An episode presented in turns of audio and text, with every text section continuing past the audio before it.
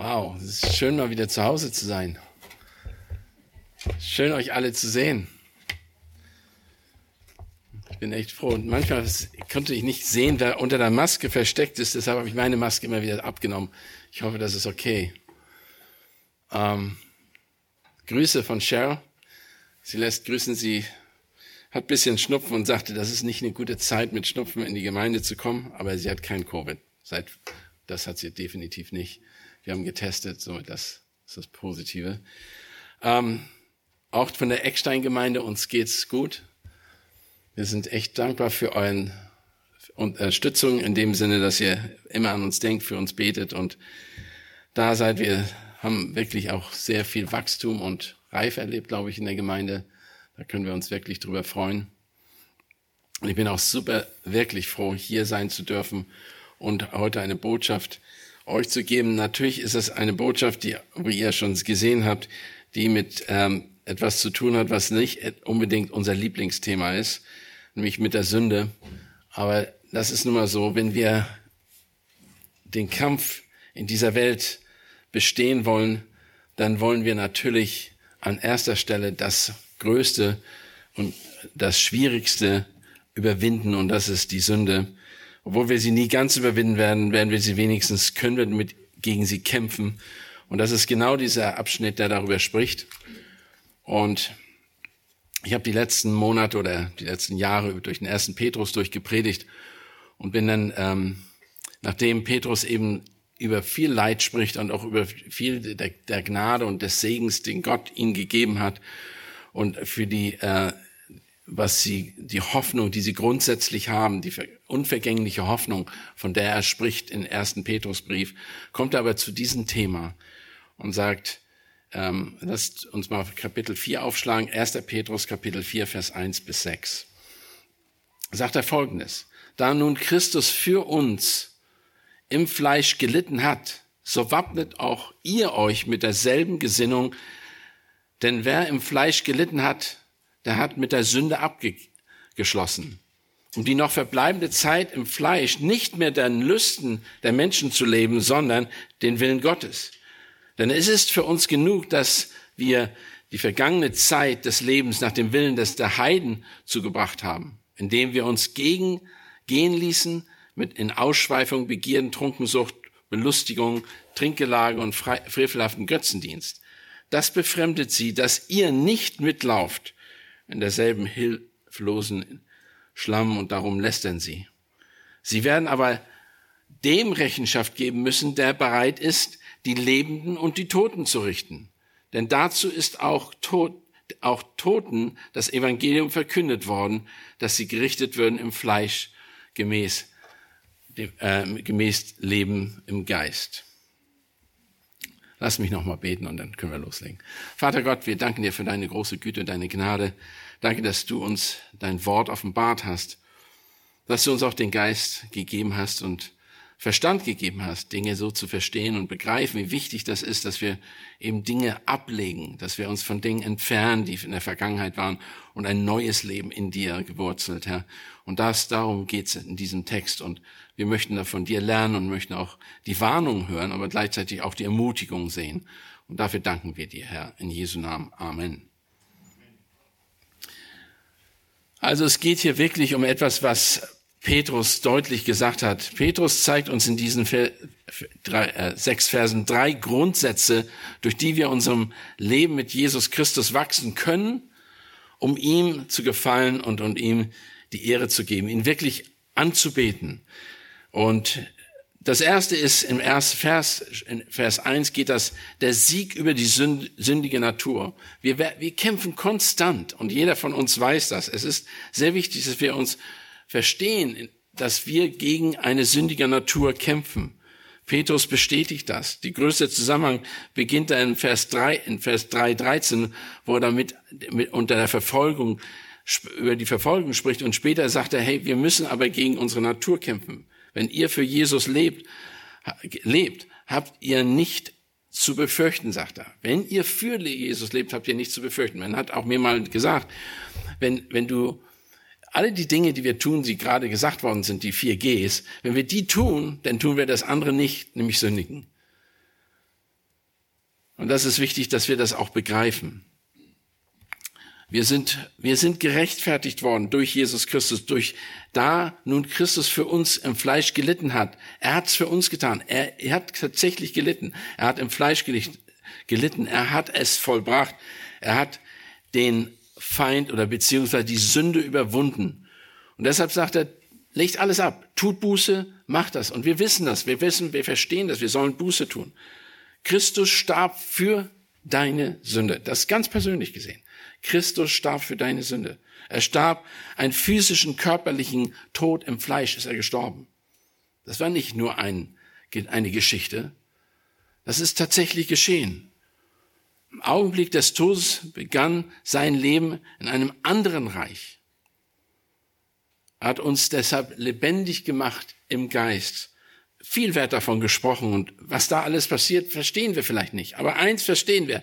Jesus hat das vollbracht, was vollbracht, werden musste, damit die Gerechtigkeit, äh, Gerechtigkeit entstehen kann. Also, er, ist halt, er hat einen, es ist der, dass da Christus im Fleisch gelitten hat, wappnet auch ihr euch mit demselben Ziel. Und er sagt, das ist, es ist keine einfache Passage, im Fleisch gelitten hat, die Folgen, was, was für Folgen bedeutet das, wenn wir das Fleisch ablegen sollen? Diese Sache ist für uns schwierig, aber ich verstehe immer mehr, umso älter ich werde, was das bedeutet, das Fleisch hinter dir zu lassen, die Welt hinter dir zu lassen, für ein andere, anderes Reich zu dienen, anderes Reich zu arbeiten und trotzdem in dem gleichen, in dem feindlichen Reich noch sich zu befinden. Jesus war leibhaftig hier auf Erden, er ist gestorben, er ist für die Menschen gelitten, er hat, er litt als Mensch unter den gleichen Versuchungen, wir wissen das. Dann starb er für die Sünden der Menschheit. Er hat für alle Sünden bezahlt durch sein Tod am Kreuz. Sofern wir das natürlich annehmen. Und das ist das Wichtige. Petrus sagt, rüstet euch mit dem gleichen Absichten aus, wie Petro, äh, wie, wie ähm, Jesus es hat, tat. Und er sagt, wappnet euch. Und das heißt nichts anderes als bewaffnet euch. Das ist ein militärischer Begriff. Ein Begriff, der sagt, wir müssen etwas tun, damit wir dagegen angehen. Wir müssen etwas tun. Wir können nicht passiv dastehen und sagen, okay, okay, die Welt kann mir nichts, ich lebe hier in der Welt und das kann mir nichts antun. Ich lebe, als wenn ich in einer Luftblase bin. Das funktioniert nicht. Er sagt, macht euch bereit. Und das ist, er guckt da zurück auf die römischen Soldaten, die damals ihr Brust, Brustpanzer, Helm, Schild, das Schild, das Schwert und den Speer in der Hand hatten. Der Begriff war sehr oft benutzt worden, um zu zeigen, die Soldaten waren sehr stark bewaffnet, um sich äh, vorzubereiten gegen diesen Kampf. Und das hört sich natürlich irgendwie komisch an, weil wir denken, ach, das ist alles wir sind Christen, sind friedliche Menschen. Warum müssen wir kämpfen? Aber da ist ein innerer Kampf da. Wenn ihr nicht, wenn wir nicht total aufmerksam sein in dieser Welt, dann werdet, wird die Welt uns überwinden, wird sie mit uns machen, was sie will und wir nicht mit ihr. Nur ein Beispiel, einfach nur mal illustrativ. Ich weiß, dass das eine schwere Illustration ist, aber wenn ein, eine, ein Soldat in den Kampf zieht, dann hat er manchmal bis zu 45 bis 60 Kilo Kleidung, Kampf, Kleidung auf sich. Das ist eine Wahnsinnsanstrengung, die er da hat. Er hat Schutzausrüstung, hat Waffen, Munition, Nahrung, Wasser, Kommunikationsausrüstung und all diese ganzen Dinge.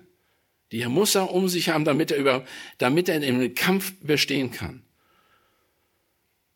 Also mit anderen Worten, er ist eigentlich bis zu den Zehen, sagt man ja, bewaffnet, ausgerüstet.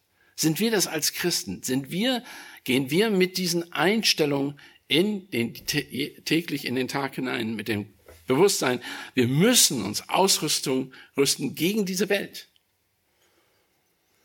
Aber in einer anderen Weise. Natürlich nicht wie ein Soldat in dem Sinne, dass wir in einen Krieg ziehen, der jetzt mit Waffen gefochten wird, sondern einen Krieg ziehen, der ganz anderer Natur ist.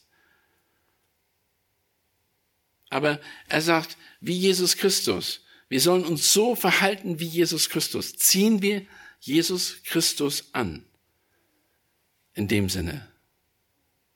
Mit derselben Gesinnung. Haben wir dieselbe Gesinnung wie Jesus Christus? Wenn ihr miteinander spricht, wenn ihr leidet. Und Petrus, 1. Petrus spricht sehr viel von Leiden. Ich habe gerade heute Morgen wieder in 1. Korinther 12 das ganze Kapitel mir durchgehört, oder 2. Korinther 12 das Kapitel. Das geht auch über Paulus Leiden. Wie viel musste er litten, erleiden? Und auch das Kapitel Apostelgeschichte 28, was wir vorhin gelesen haben. Schiffbruch hat er erlitten und all diese ganzen Dinge. Er musste leiden, aber er hat immer eine Gesinnung gehabt, die ganz anders war, als sich selber zu verteidigen, sondern es war eine Gesinnung, die darauf hinspricht, ein Zeugnis zu sein für den Herrn und die Menschen zu erreichen mit dem Evangelium, mit der guten Botschaft, mit der guten Nachricht. Dieses selbe Ziel, gleiche Absichten, gleiche Disposition oder Bestimmung der Gesinnung, die Kraft, die wir für den Sieg über die sündige Natur brauchen. Wir brauchen das. Also wenn wir diese Gesinnung nicht haben und nicht in den Tag rennen, dann werdet ihr wahrscheinlich die Kämpfe nicht bestehen, so wie ihr sie bestehen solltet. Einige von euch wissen genau, was ich meine. Ihr werdet wahrscheinlich ersehen, wie, erleben, wie ihr, ja, wie ihr die Sachen, die Sünde nicht ablegen könnt, der Sünde preisgegeben wird. Genauso wie Christus nicht mehr in, dem, in einem Bereich lebt, in dem die Sünde Verführung bewirken kann, so sollen wir das auch nicht mehr tun. Wir müssen auch wir unser Leben so führen, dass wir uns nicht der Versuchung der Sünde unterwerfen. Wir müssen uns nicht unterwerfen lassen. Wir müssen uns bewaffnen. Und da, dazu ruft er auf, das ist eigentlich so bewappnet euch, auch ihr euch mit derselben Gesinnung, denn der, den, wer im Fleisch gelitten hat, der hat mit der Sünde abgeschlossen. Und er sagt das in Passiv, dass er die Sünde abgeschlossen hat, beziehungsweise hat mit dem Fleisch das Fleisch gelitten und mit der Sünde abgeschlossen hat. Mit anderen Worten, das ist hinter dir, das ist vorbei. Du willst damit nichts mehr zu tun haben. So musst du dich verhalten. Das bedeutet nicht, dass das tatsächlich der Fall ist, dass du nichts mehr mit der Welt zu tun hast, mit der Sünde zu tun hast. Du hast was damit zu tun. Aber du behältst dich so, als wenn du nichts damit mehr zu tun hast. In Lukas 9, Vers 22 bis 24 wird über Jesus Folgendes geschrieben. Der Sohn des Menschen muss viel leiden und verworfen werden von den Ältesten und den obersten Priestern, Schriftgelehrten und getötet werden und am dritten Tag auferweckt werden. Er sprach aber zu allen, wenn jemand mir nachkommen will, so verleugne er sich selbst und nehme sein Kreuz auf sich täglich und folge mir nach. Wir kennen diese Verse, Verse. Denn wer sein Leben retten will, der wird es verlieren. Aber wer sein Leben verliert, um meinetwillen, der wird es retten.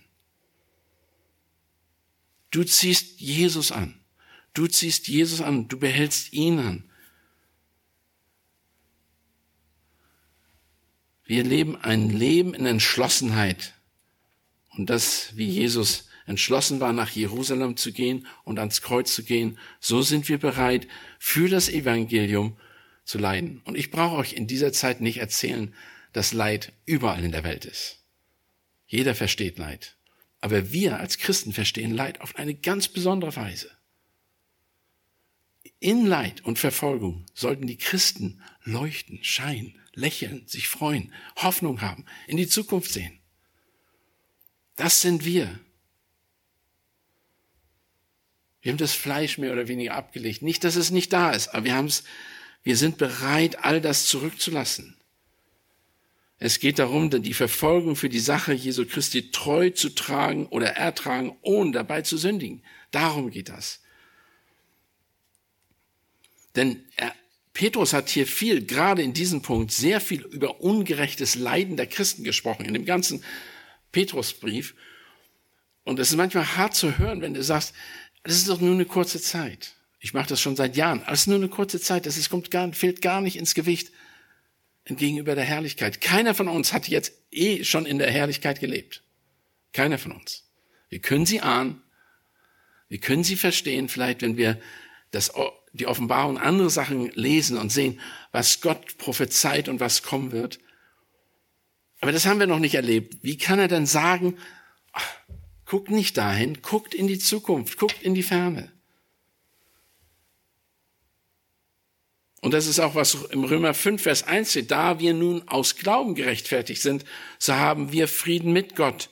nach unserem Herrn, durch unseren Herrn Jesus Christus, durch den wir im Glauben auch Zugang erlangt haben zu der Gnade. Durch Glauben zu der Gnade, in der wir stehen. Und wir rühmen uns der Hoffnung auf die Herrlichkeit Gottes. Wir rühmen uns Hoffnung. Das ist Römer 5, Vers 1 bis 4. Aber nicht nur das, sondern wir rühmen uns auch in den Bedrängnissen. Weil wir wissen, dass die Bedrängnis standhaftes Ausharren bewirkt. Das standhafte Ausharren aber bewirkt die, Währen, die Bewährung, aber Hoffnung. Und in dem Prozess sind wir. Wir sind in dem Prozess der Bewährung. Wir werden viel dieser, viele dieser Sachen erleben. Und ich habe auch der Eckstein-Gemeinde gesagt, ich habe gesagt, ich stehe nicht hier vorne und sage euch, das wird alles, ihr seid Christen, es wird ein schönes Leben werden, in dem, wie ihr euch das vorstellt. Schönes Leben in Christus, wie er sich das vorstellt, ja. Aber oft nicht, wie wir uns das vorstellen. Ich sage nicht, dass ihr nicht leiden werdet, auch physisch nicht leiden werdet. Ich sage nicht, dass ihr nicht ungerecht behandelt werdet. Und das ist, glaube ich, eine der schwierigsten Sachen im Leben. Ungerecht für Gerechtigkeit behandelt zu werden. Du tust was richtig, was Gutes und die Leute verurteilen dich. Und nicht nur verurteilen sie, richtig tun Dinge, die böswillig sind. Ich habe das mehr und mehr in den letzten zwei Jahren gehört und es wird zunehmen gerade ein Buch gelesen, wo der Bruder sagt, der ins Gefängnis geht für den Glauben und einfach erklärt, was durch seinen Kopf geht. Er sagt, ich habe nichts falsch gemacht. Nichts falsch gemacht. Und ihr kennt das, ihr, die aus den slawischen Staaten kommen. Viele Männer und Frauen und, und Ehemänner haben in der Vergangenheit sowas gelitten, erlitten oder Großeltern. Ungerechtigkeit erlitten für Gerechtigkeit, dafür, dass das Evangelium Klar, wir verstehen das. Aber haben wir uns nicht zu sehr an die Welt gewöhnt, dass wir bereit sind, einfach die Sünde an der Sünde festzuhalten, vielleicht an Dingen, die nur äußerliche, vergängliche Dinge sind? Haben wir das Vergängliche nicht eingetauscht mit den Unvergänglichen? Lass uns nicht das tun. Meine Brüder, sagt Jakobus 1, für ein Kapitel 1, Vers 2 bis 4, meine Brüder, achtet es für lauter Freude, wenn ihr in mancherlei Anfechtung fallt geratet, da ihr ja wisst, dass die Bewährung eures Glaubens standhaftes Ausharren bewirkt. Das standhafte Ausharren aber soll ein vollkommenes Werk haben, damit ihr vollkommen und vollständig seid und es euch an nichts mangelt. Interessant. Da wird das sogar sagen, an nichts mangelt. Also sagt Jakobus hier, wir müssen leiden? Petrus sagt es auch. Petrus sagt, Gott will, dass ihr leidet, damit ihr scheinen, dass ihr, damit ihr strahlen könnt als Christen. Im Leid strahlen die Christen. In der Verfolgung wird die Gemeinde stark, werden wir groß. In Christus können wir den Sieg über die Sünde erringen. Wenn du in, Christus bist, ist die Macht der Sünde gebrochen. Das können wir sagen. Das ist die Freude, die wir haben. Was wir tun müssen, ist ihn durch uns leben lassen. Jesus durch uns leben lassen, vor allem wenn wir uns seinen Namen willig bedrängen werden, um seinen Namen willen bedrängt werden. Galater 5, Vers 25, wenn wir den Geist, im Geist leben, so lasst uns auch im Geist wandeln. Nicht im Fleisch, lasst uns im Geist wandeln. Galater 4, Vers, äh, 5, Vers 24, wenn ihr seine seid, seid ihr mit ihm gestorben. Ganz einfach. Galater 2, Vers 20, ihr kennt den Vers, ich bin mit Christus gekreuzigt und nun lebe, und nun lebe ich, aber nicht, nicht mehr ich selbst, sondern Christus lebt in mir. Was ich aber jetzt im Fleisch lebe, das lebe ich im Glauben an den Sohn Gottes, der mich geliebt hat und sich selbst für mich hingegeben hat.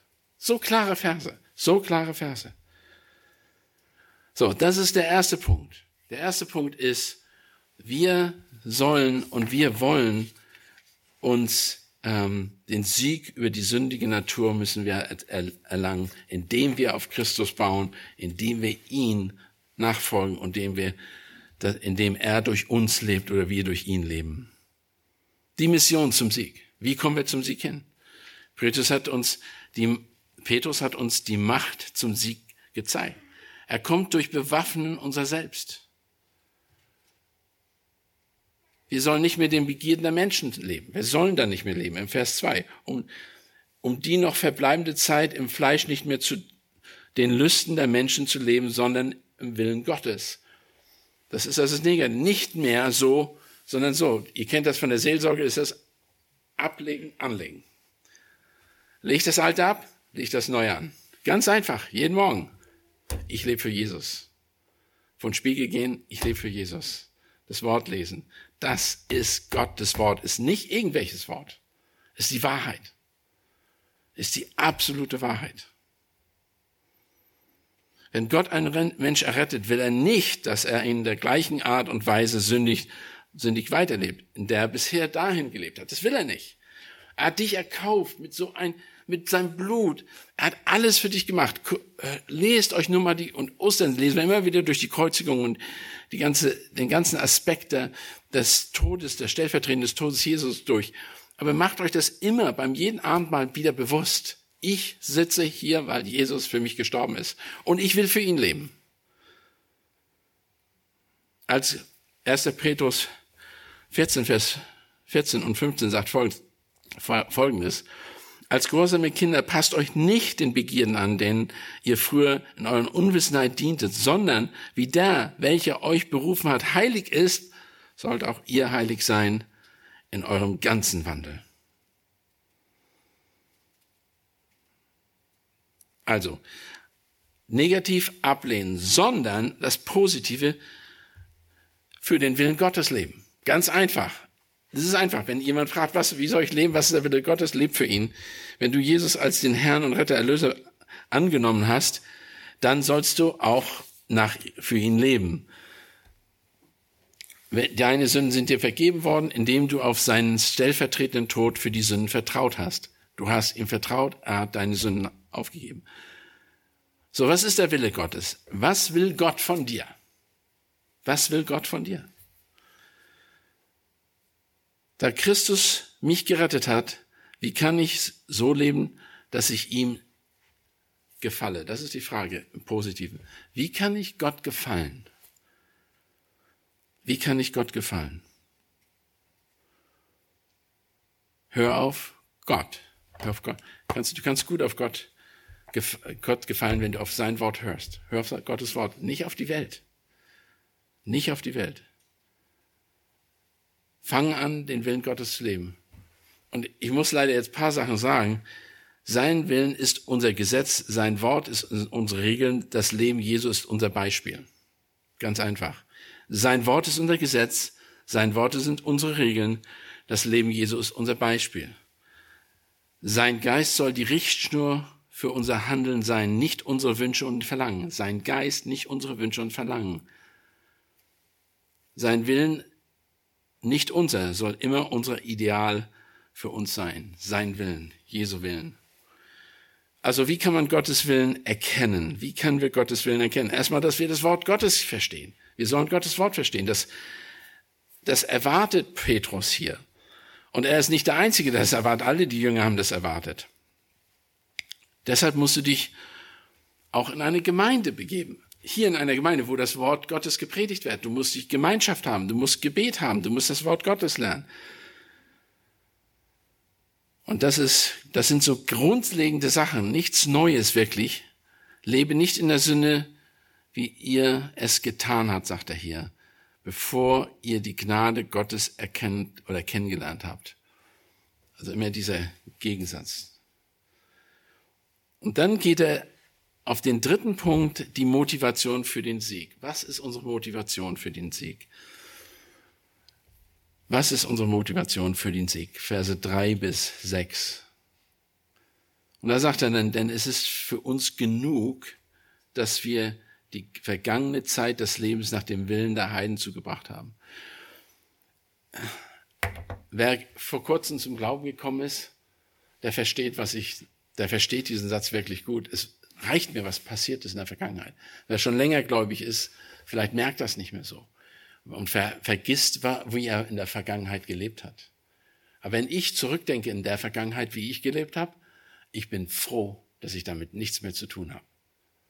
Und das kann wahrscheinlich jeder in einer Art und Weise von euch sagen. Wir wollen nicht in der Vergangenheit leben. Wir wollen nicht diese Motivation, diese negativen Sachen tun, von denen hier die Rede ist. Sein Leben nach dem Willen der Heiden zugebracht hat, indem wir uns ließ, äh, gehen ließen. Wir haben uns einfach gehen lassen. Wir haben uns einfach, so wie es mir gefällt, ich bin aufgestanden, wenn ich Lust und Launig bin und ich bin, habe mich gehen lassen. Wenn ich noch Geld hatte, konnte ich alles machen, was ich wollte. Keine Grenzen wurden mir gesetzt. Und das war hier Ausschweifungen, Begierden, Trunk, Trunksucht, Belustigung, Trinkgelage und frevelhaften Götzendienst. Im anderen, mit anderen Worten, du hast jemand anderes angebetet als Gott. Du hast dein ganzes Leben fokussiert auf den super Auto, das ich spiel, dass du den kaufen wolltest und hast alles da investiert, den zu bekommen oder das Haus oder selbst eine Familie kann Götzendienst sein. Die muss hauptsächlich sieht so aus, dass alle denken, die sind perfekt. Lasst euch, betrügt euch nicht, betrügt euch nicht. Natürlich ist es nicht nur das, das sind noch viele andere Sachen, weil er hier von Trunk gesagt hat. Einfach, wenn man die Mittel hat, und das sieht man in der jetzigen Welt, dann nutzen die Leute das aus und tun diese Sachen. Ausschweifung, Trinklage. Ich habe gedacht, wir sind eine Welt im Moment, wo alles ökomäßig abläuft.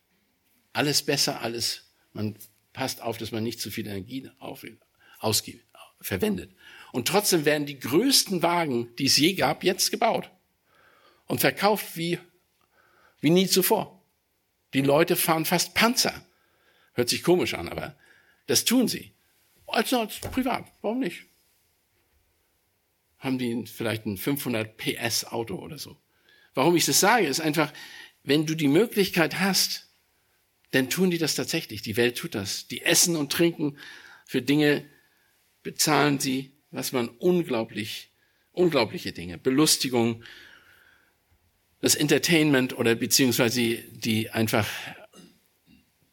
die Zeit, die man verbringt, um sich zu amüsieren, ist mittlerweile so groß und so ausschweifend, dass man, es ist schon unglaublich. Selbst ich, der auch in, in der Nähe von Hollywood gewohnt hat, weiß, was solche Sachen bedeuten. Ich habe in einem riesen Hotel gearbeitet in Hollywood.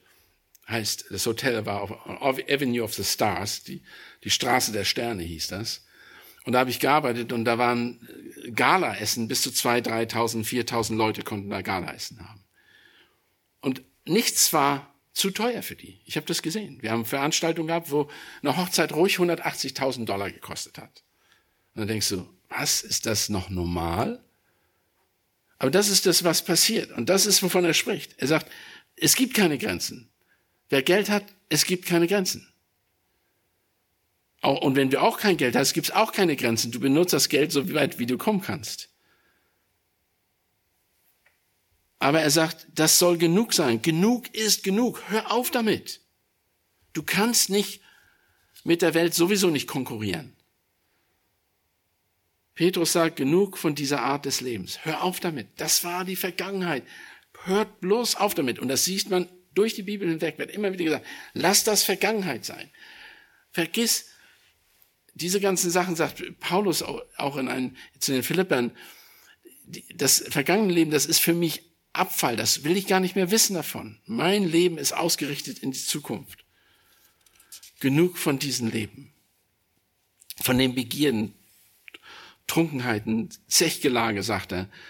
Das sind, es gibt so viele Bruderschaften oder religiöse Feste sogar. Das kann man auch, das, all das gab es und gibt's auch heute noch. Saufgelage und ähnliches. Wie gesagt, mit Alkohol kommt auch oft ausschweifiges Leben. Ein nicht klarstehende Sache, ein nicht Titus Zweimann sein. Das ist genau das Entgegengesetzte, wo er von spricht. Wenn du dies tust, das Negative hier, Ausschweifung, das Leben von der Vergangenheit, dann bist du kein Titus Zweimann. Dann kannst du nicht ein vorbildlicher Mann sein.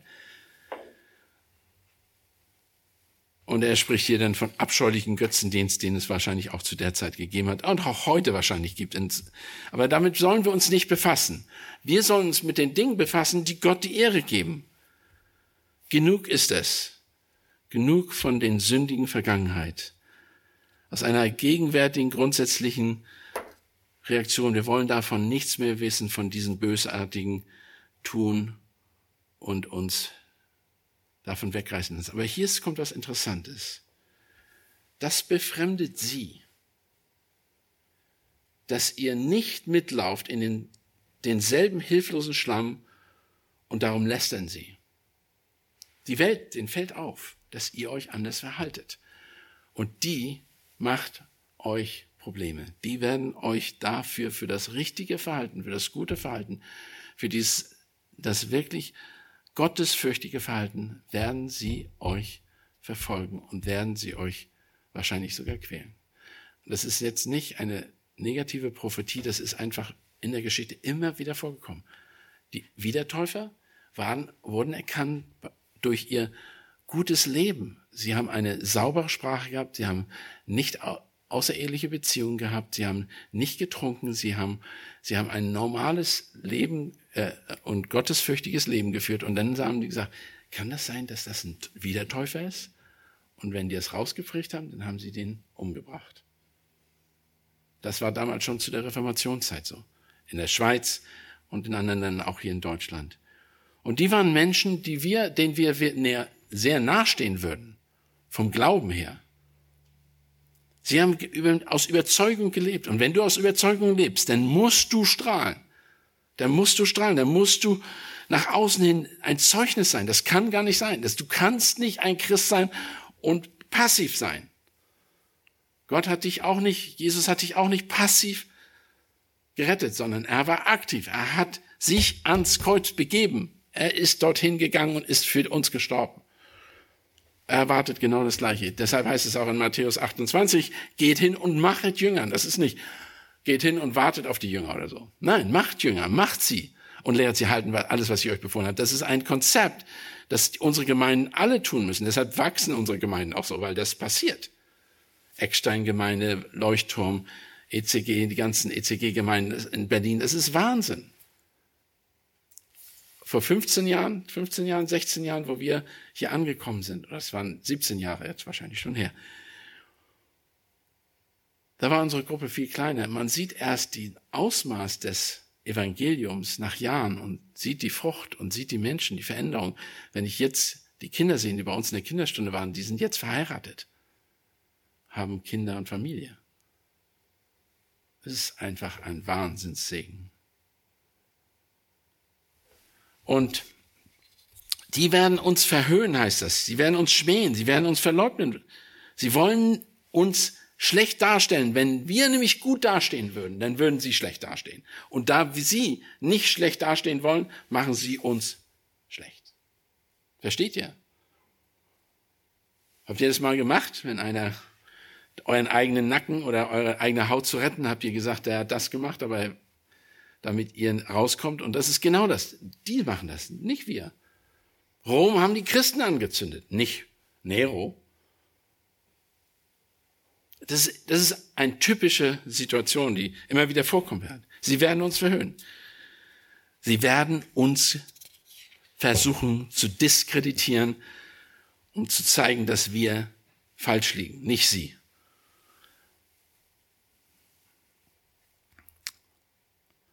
Was ist unsere Motivation? Das, zukünftige, das gibt ein zukünftiges Urteil. Ein zukünftiger. Sie werden aber Rechenschaft geben müssen, der bereit ist, die Lebenden und die Toten zu richten. Sie müssen vor Gott sich rächen. Da müsst, ihr wisst, dass ihr schon gerecht vor Gott steht. Jesus Christus hat euch gerecht gemacht. Eure Position ist klar. Wer gerettet worden ist, wird verherrlicht. Römer 8. Römer 8 wer gerettet worden ist, wird auch verherrlicht. Das ist absolut. Da kommt nichts dazwischen. Keiner kann dazwischen. Gott bewahrt, dass Jesus Christus ist derjenige, der der Herr ist. Aber bei ihnen ist das nicht so. Sie werden nicht verherrlicht, weil sie Rechenschaft geben über, müssen über ihr Verhalten. Nicht nur, dass sie sich selber so verhalten, sie machen auch Christen kaputt und sie leugnen, sie verhetzen gegen Christen. Und wir sehen das jetzt schon. Wir sehen das jetzt schon. In den nächsten Monaten wird es in China nicht mehr erlaubt, dass man überhaupt noch evangelisieren darf unter Christen. Das ist ein Verbot ab, erst, ab März, habe ich gehört. Müsst ihr euch mal vorstellen, das Land, wo die meisten Christen sind, es wird verboten. Jeder von uns muss vor Christus stehen, sagt er.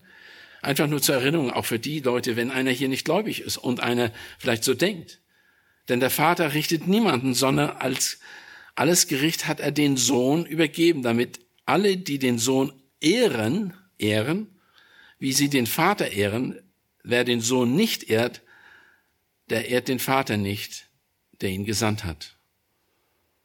Nun aber zwar, und jetzt in der Apostelgeschichte 17, Vers 30 und 31, nun hat zwar Gott über die Zeiten der Unwissenheit hinweggesehen, jetzt aber gebietet er allen Menschen, überall Buße zu tun. Weil er einen Tag festgesetzt hat, an den er den Erdkreis in Gerechtigkeit richteten wird durch einen Mann, den er dazu bestimmt hat und den er für alle beglaubigt hat, indem er ihn aus den Toten auferweckt hat. Jesus Christus ist das. Also nichts geht an ihm vorbei. Und das ist, was Petrus sagt. Petrus sagt, Leute, ihr könnt euch ja lustig über uns machen, uns verfolgen und uns wehtun oder uns Leid zutun. Aber ihr werdet irgendwann für Christus auch stehen müssen. Und dann gibt's keine Gnade mehr. Dann ist die Gnade vorbei. Dann müssen die nur Gericht erleben. Dieser ist ein seit der Himmelfahrt zur Rechten Gottes, Jesus Christus, und Engel und Gewalten und Mächten sind ihm unterworfen. Petrus, Jesus hat alle Macht in Himmel und auf Erden. Das hat er auch gesagt in Matthäus 28, Vers 18 bis 20. Und dann hat er gesagt, siehe, ich bin bei euch alle Tage bis ans Ende der Weltzeiten. Aber er hat deutlich gemacht, ich habe die Macht erhalten von Gott. Weil ich das, die Menschen errettet habe, habe ich die Macht erhalten, auch zu richten. Es geht hier über gerettet oder nicht gerettet, lebendig oder tot. Der Gerechte die Gerechten werden von Gott kommen, kommen in Gericht befreit, die Ungläubigen werden ins Gericht kommen. Ganz einfach. Die Gläubigen werden vom Gericht befreit, die Ungläubigen werden ins Gericht kommen. Und dieses Gericht, da möchte keiner hinkommen. Eine Zeit der Rechtfertigung für die gequälten Gläubigen aus 1. Petrus, seitdem, seitdem bis heute Gott hat die Rechtfertigung für, für die gequälten Gläubigen gegeben. Und wir sehen einiges in Hebräer zum Beispiel. Hebräer 11, da wird davon geschrieben, von diesen Gläubigen, die gelitten haben als Märtyrer, schon für uns als Zeugnis. Schlag mal auf Hebräer 11, Vers 13 bis 16. Das sollte uns motivieren, auszuharren. Und zwar in Hebräer 11, 13 bis 16 schreibt der Autor des Hebräerbriefs, diese alle sind im Glauben gestorben, ohne das Verheißen empfangen zu haben, sondern sie haben es nur von ferne gesehen und waren davon überzeugt und haben es willkommen geheißen und bekannt, dass sie Gäste ohne Bürgerrecht und Fremdlinge sind auf Erden. Denn die solches sagen, geben damit zu erkennen, dass sie eine Vaterland suchen. Das sind eigentlich wir. Wir suchen Vaterland. Und hätten sie das dabei jenes im Sinn gehabt, von dem sie ausgegangen wären, so hätten sie ja Gelegenheit gehabt, zurückzukehren. Nun aber trachten sie nach einem besseren, nämlich einem himmlischen. Darum schämen sie sich Gott ihrer, darum schämt sich Gott ihrer nicht, ihr Gott genannt zu werden, denn er hat ihnen eine Stadt verheißen oder bereitet. Wow, was für eine Hoffnung. Was für eine Hoffnung. Lass uns einfach diese Perspektive haben. Unsere Motivation ist das Haus ausharren. Wie gesagt, es ist nur eine kurze Zeit. Es ist nur eine kurze Zeit. Wir sprechen immer, wir denken immer ein Jahr lang, zwei Jahre lang, ja, wenn es, wenn wir Schmerzen haben, ja, ich weiß es, aber ich, meine Mutter ist 85 und sie hat ähm, insgesamt vier Hüftoperationen haben müssen, weil eine, die zweite Hüftoperation war falsch gemacht worden. Und das war, dann ist eine weitere, die ist, hat das nicht viel besser machen können und seitdem hat sie Schmerzen und das war schon vor fast zehn Jahren. Wenn du nicht gehen kannst und du merkst deine Hüfte und die kugelt aus und weiß ich was alles, dann denkst du, dann weißt du, was Schmerz bedeutet. Ich habe viele Leute haben viel mehr Leid, aber ich habe das da miterlebt. Und sie hat gesagt, was soll ich darüber leiden? Was soll ich darüber jammern? Es geht ja doch nicht weg. Das ist nicht der Punkt. Ich muss auf was anderes gucken. Und was viel wichtiger ist, auch auf, auf menschlicher Weise, ist die Gemeinschaft und die Freude an den Kindern, Enkelkindern, Urenkelkindern. Nimm dein, einfach sein, seine Fokus, sein, sein, seine Sicht wegzunehmen, beziehungsweise seinen Blick wegzunehmen von dem, was schwierig ist und auf das lenken, was gut ist. Und Gott ist gut. Sorry. Gott ist gut. Guckt auf den Herrn. Guckt auf den Herrn.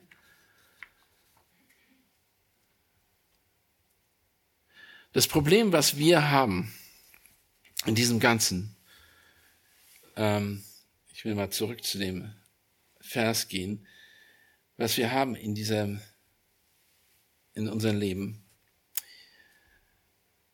ähm, ist, dass wir zu, uns zu schnell an die Dunkelheit gewöhnen.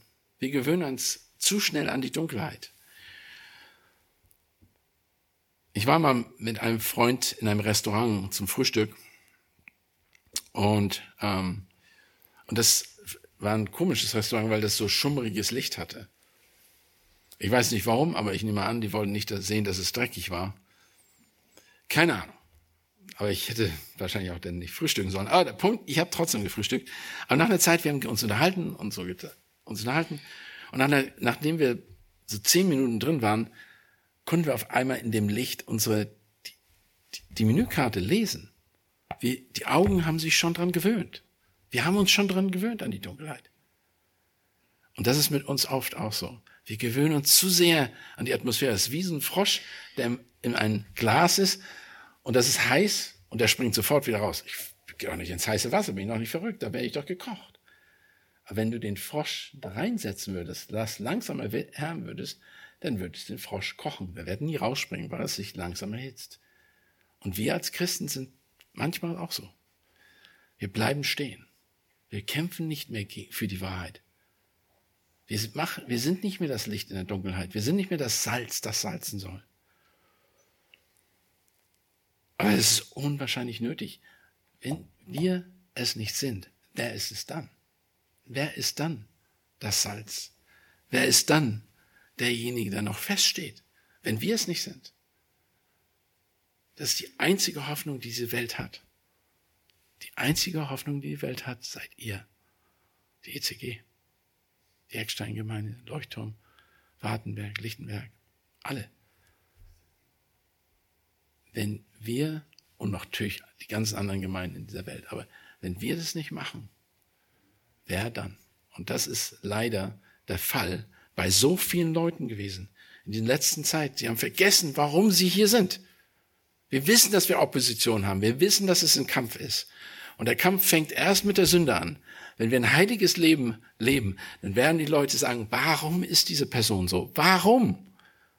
Ja, warum ist sie wohl so?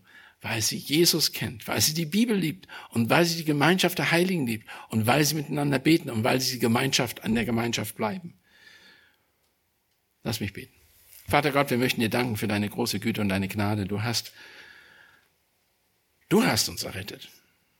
Du hast, du bist ans Kreuz gegangen. Du bist stellvertretend für uns gestorben.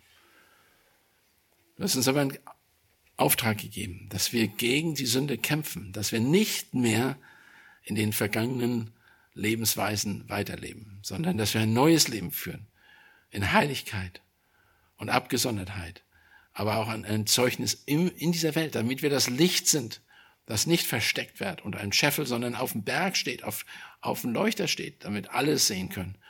Und wir sind das Salz, das wirklich noch salzt, was schmeckt, weil da Wahrheit hinter ist. Und wir sind das stechende Gewissen für die Menschen um uns herum, die am liebsten nicht möchten, dass jemand sie darauf aufmerksam macht, dass sie einen falschen Weg gehen. Herr, wir danken dir, danken dir für deine große Güte und Gnade und bitten um deinen Segen in Jesu Namen. Amen.